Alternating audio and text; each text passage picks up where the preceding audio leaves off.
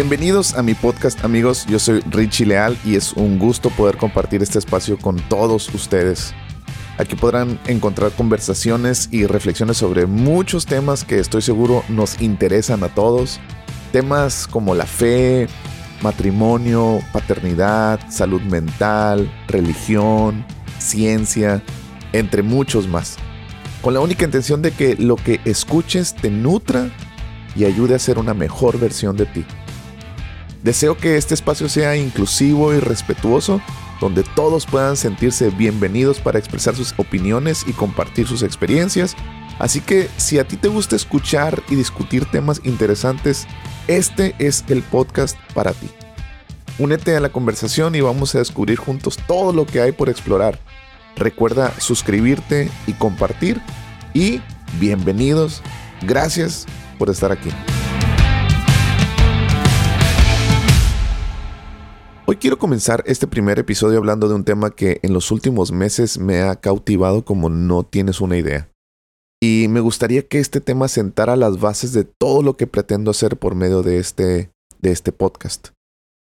En, meses pasados tuve eh, un curso de control de calidad y ahí escuché por primera vez este término que quiero compartir con ustedes, que ustedes ya vieron en el título de este episodio, esta palabra Kaizen. Y Kaizen es un método japonés que tiene como finalidad la mejora continua en los procesos industriales. Este método lo desarrolló Masaki Imai, es un ingeniero y consultor japonés que nació en Tokio y la historia de cómo surgió este método de control de calidad eh, me resultó muy, muy interesante. Yo creo que también a ti se te va a hacer muy interesante.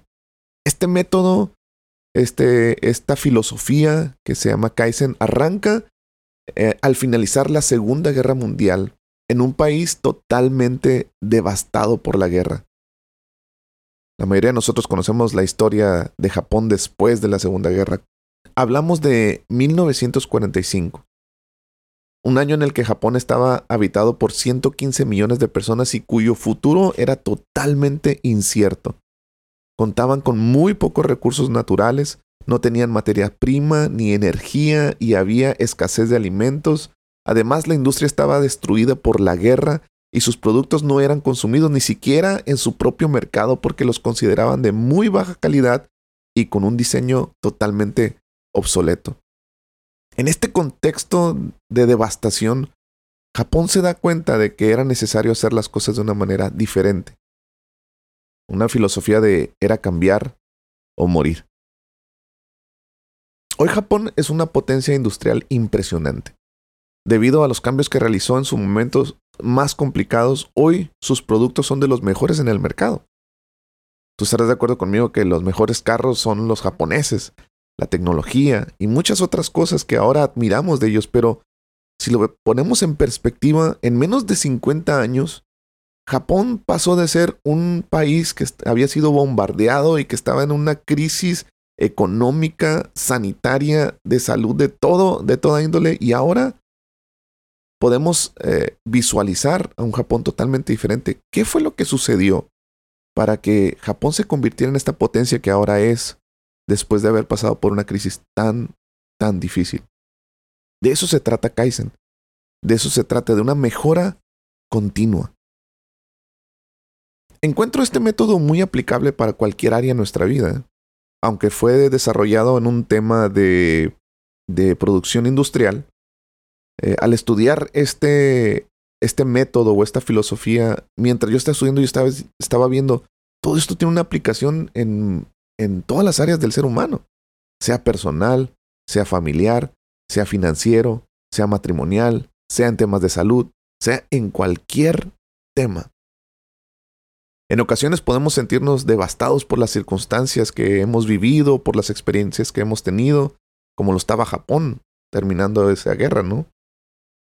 En el momento más bajo quizá necesitamos reflexionar y buscar mejorar y podemos hacerlo. Y de eso se trata este, este podcast.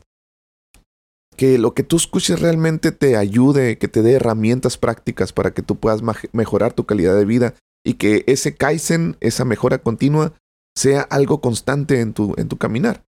que siempre busquemos la manera de ser mejores en todas las áreas de nuestra vida. Ahora, esta filosofía no habla de cambios superficiales o temporales. Más bien promueve el cambio profundo y permanente. Kaizen se basa en la necesidad de hacer las cosas un poquito mejor cada vez.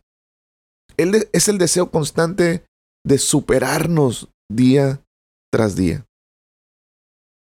Yo creo que tú estarás de acuerdo conmigo que todos tenemos áreas de oportunidad. El problema es que no sabemos cómo comenzar. El problema es que no sabemos qué hacer para, para que realmente podamos iniciar esos cambios. Y la filosofía Kaizen tiene algunos parámetros y algunas características que quiero compartir contigo durante estos minutos. Y me gustaría que, que los escucharas, me gustaría que los meditaras y me gustaría que también, si tienes la oportunidad de, apuntar o de anotar y que sea un, como un recordatorio de, de, lo que podemos hacer para ser mejores versiones de nosotros mismos, yo creo que te puede servir muchísimo. La primera característica que llamó mi atención al estudiar este método Kaizen es que la mejora puede ser pequeña. Esto me llamó mucho la atención porque a veces sentimos que los cambios que tenemos que hacer tienen que ser cambios muy grandes o muy drásticos o, muy significativos. Y puede que sea cierto, pero para poder llegar a esos cambios grandes necesitamos empezar con cosas pequeñas. La mejora puede ser pequeña. En ocasiones pensamos que para cambiar necesitamos hacer grandes cambios, pero una de las verdades más importantes en la intención de mejorar es realizar cambios pequeños uno a la vez encontré esta frase que me llamó mucho mi, atención ahí en las redes sociales que dice, el ideal es el destino, pero los pequeños cambios son el camino. Todos tenemos un ideal de cómo podemos llegar a ser laboral, personal, económica, matrimonial, paternal, de cualquier tema tenemos un ideal. Y a veces ese ideal se ve tan lejano, ese ideal se ve tan grande, ese ideal se ve tan, tan inalcanzable, que lo dejamos por lado entonces y nos conformamos con lo que somos en este momento. Pero los pequeños cambios, un paso a la vez, son los que nos van a llevar por el camino de llegar a ese destino que tenemos como ideal. Así que la primera característica que, que encuentro de esto, que es muy aplicable, es que la mejora puede ser pequeña. Número dos, la mejora debe ser constante. Es decir, no solamente se trata de hacer cambios de una manera temporal, la mejora debe ser algo constante en nuestra vida. Alguien dijo una vez, eh, en una conversación que tuve con una persona y me, me, quedó tan grabado esto que me dijo que, que me asusté en el sentido de qué peligroso es poder llegar a conformarnos de esa manera. Esta persona, mientras estábamos hablando de un tema de personalidad, esta persona decía, así nací, así soy y así me voy a morir. Y cuando escuché esta, esta frase dije, qué triste, qué frase tan triste. Porque se llega a un estado de, conformismo, se llega a un estado de, pues así soy ni modo, ¿no? No, no, hay, no hay más que hacer. Claro que sí hay que hacer. Sí hay mucho que podemos hacer. Podemos hacer pequeños cambios que nos van a llevar al destino que queremos llegar. Y para poder llegar a eso tenemos que ser constantes. Debemos de ser pacientes, debemos de ser persistentes. La mejora continua es algo que se logra con el tiempo. No te rindas fácilmente si no logras ver resultados inmediatos. Seguramente eh, has visto como yo un video que, un reel que está saliendo por ahí en las redes de este actor Denzel Washington que, que dice, eh, dijo esta frase en una de sus conferencias, en realidad no sé qué era, pero estaba dando una conferencia ahí, y había recibido un premio y él dice esta frase, Without commitment, you will never start. But more importantly, without consistency, you will never finish. Sin compromiso, nunca vas a empezar. Pero más importante, sin consistencia, nunca vas a terminar. Muchos, digo, no es un, no es un secreto de nadie, pero muchos comenzamos cosas, muchos comenzamos cambios en nuestra vida, pero no somos consistentes, no somos constantes en hacerlo y, y no, nunca llegamos al ideal y entonces eso genera frustración y no solamente a nosotros, sino frustramos también a la gente que está a nuestro alrededor. Así es que creo que es una muy buena oportunidad el que nosotros eh, decidamos que los cambios deben de ser constantes en nuestra vida. El primer punto fue, la mejora puede ser pequeña. Número dos, la mejora debe ser constante.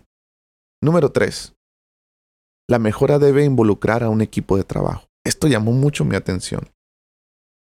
Tener personas a nuestro alrededor que nos ayuden a mejorar es indispensable. Debemos tener la humildad para escuchar las críticas y saber conducirlas hacia algo positivo en nosotros. Eso es algo muy importante. Muchos de nosotros no sabemos cómo manejar la crítica. Y a veces ni siquiera es la intención criticarnos, a veces nos hacen una observación y nosotros, lo, sentimos como una agresión y eso tiene que ver con orgullo, tiene que ver con, con un, eh, un ego eh, alzado de que no nos pueden decir nada.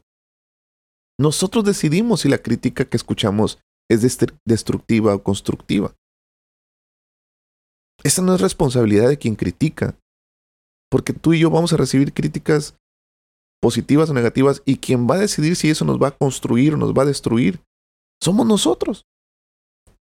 Es nuestra tarea el filtrar las críticas que realmente nos aporten y que realmente nos empujen a esa mejora que estamos buscando. Debemos ser flexibles y estar abiertos a nuevas ideas y perspectivas. Considera a los demás y escucha sus opiniones y sugerencias. Hay un proverbio judío que dice, en la multitud de consejos está la sabiduría. Así que para mejorar necesitamos gente a nuestro alrededor. Necesitamos un equipo de trabajo. Necesitamos gente que, a la cual tengamos eh, la suficiente humildad para escucharles y que cuando nos hagan observaciones no lo tomemos a mal ni lo tomemos de una manera como una agresión, sino como una oportunidad de mejora. Número cuatro. La mejora debe requerir una mínima inversión. Cuando yo escuché esto me llamó mucho la atención porque mejorar quizá no salga tan caro, pero no mejorar sí nos va a salir muy caro. Es cuestión de perspectiva debemos empezar cuanto antes para que la inversión de esfuerzo y dedicación a esa mejora que queremos lograr en nuestra vida no nos cueste más de lo que queremos pagar. Todo lo que se estanca tiene el potencial de descomponerse. El agua que se estanca se enlama, se, se pudre, pero el agua que corre en los ríos, en los arroyos, es agua que se está constantemente purificando. Así es que creo que en nuestra vida debemos de reflexionar cuáles son esas áreas de oportunidad en las cuales podemos aplicar estos cuatro principios que acabamos de aprender. Número uno, la mejora puede ser pequeña. Número dos, la mejora debe ser constante. Todos los días tengo que pensar cómo puedo ser un mejor empleado, cómo puedo ser un mejor esposo, cómo puedo ser un, un mejor ciudadano, cómo puedo ser un mejor jefe, cómo puedo ser un mejor hijo, cómo puedo ser un mejor todo. La mejora debe involucrar a un equipo de trabajo. Gente que realmente tengamos la confianza de que lo que nos están diciendo, nos lo están diciendo para mejorar y no tomar a malas críticas. La mejora debe requerir una mínima inversión. Mejorar quizá te salga caro, pero no mejorar definitivamente te va a salir mucho más caro.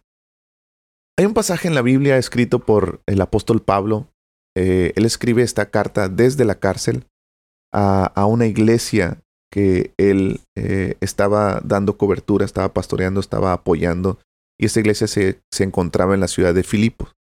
Y, quiero compartir con, ustedes esta, este pasaje bíblico que hay mucho, mucho que aprender de esto. Filipenses capítulo 3, versículo 12 hasta el versículo 14, voy a leer la traducción al lenguaje actual. Dice así, con esto no quiero decir que yo haya logrado ya hacer todo lo que les he dicho. Si tú lees eh, un poquito antes de estos versículos, te vas a dar cuenta en el contexto que está hablando. Él está hablando de la promesa de, de, Dios, de la vida eterna, de la bendición. Y, y, está llegando, está hablando del ideal de ser un hijo de Dios. Con esto no quiero decir que ya haya logrado ya hacer todo lo que les he dicho, dice, ni tampoco que ya sea yo perfecto, pero sí puedo decir que sigo adelante luchando por alcanzar esa meta, pues para eso me salvó Jesucristo. Versículo 13 dice, hermanos, yo sé muy bien que todavía no he alcanzado la meta, pero he decidido no fijarme en lo que ya he recorrido, sino que ahora me concentro, y me encanta mucho esta palabra, me concentro en lo que me falta por recorrer.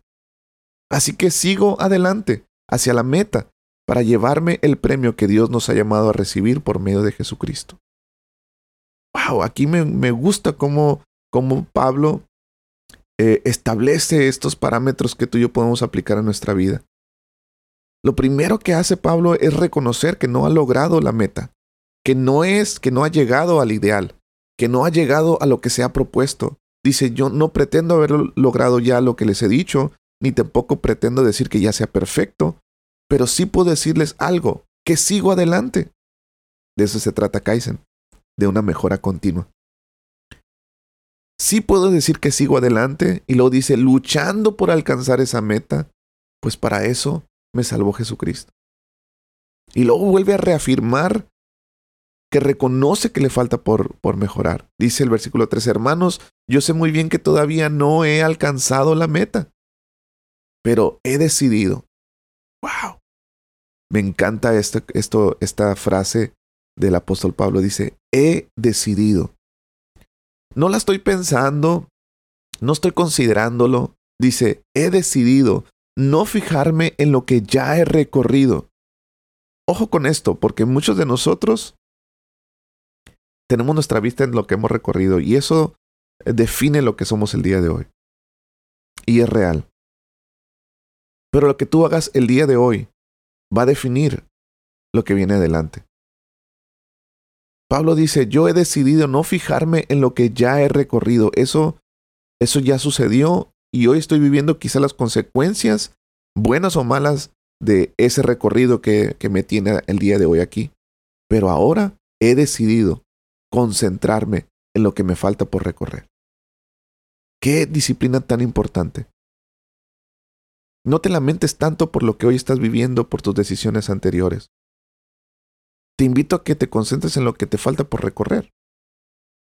Te invito a que te concentres en lo que está delante, en lo que puedes hacer para que el futuro sea un futuro mejor, en lo que puedes hacer para que el día de mañana tu, tu estado de ánimo esté mejor, lo que puedes hacer el día de hoy para que el día de mañana tu matrimonio sea un matrimonio mejor, lo que puedes hacer hoy para hacer el día de mañana una mejor versión de ti. El apóstol Pablo dice, he decidido no fijarme en lo que ya he recorrido, sino que ahora me concentro en lo que me falta por recorrer. Así que dice, sigo adelante. Kaizen, hacia la meta, para llevarme el premio que Dios nos llama a recibir por medio de Jesucristo.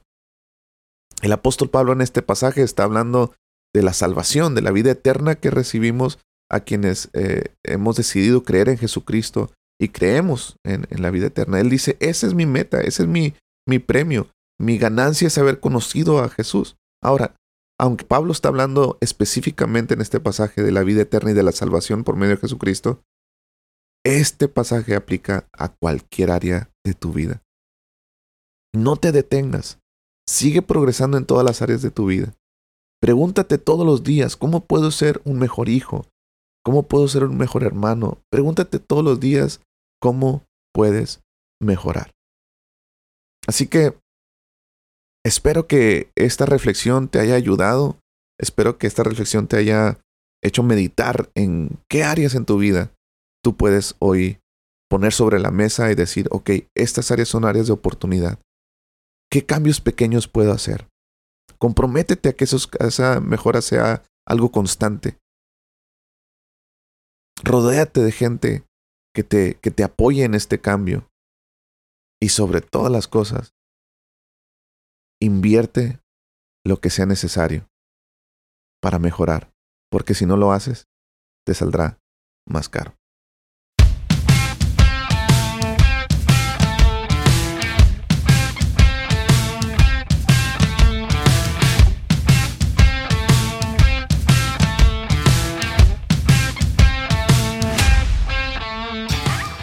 Este episodio ha terminado. Espero que lo hayas disfrutado tanto como yo al hacerlo. Te agradezco mucho por escuchar y por todo tu apoyo. No olvides suscribirte para que no te pierdas ninguno de nuestros episodios futuros. Hasta pronto.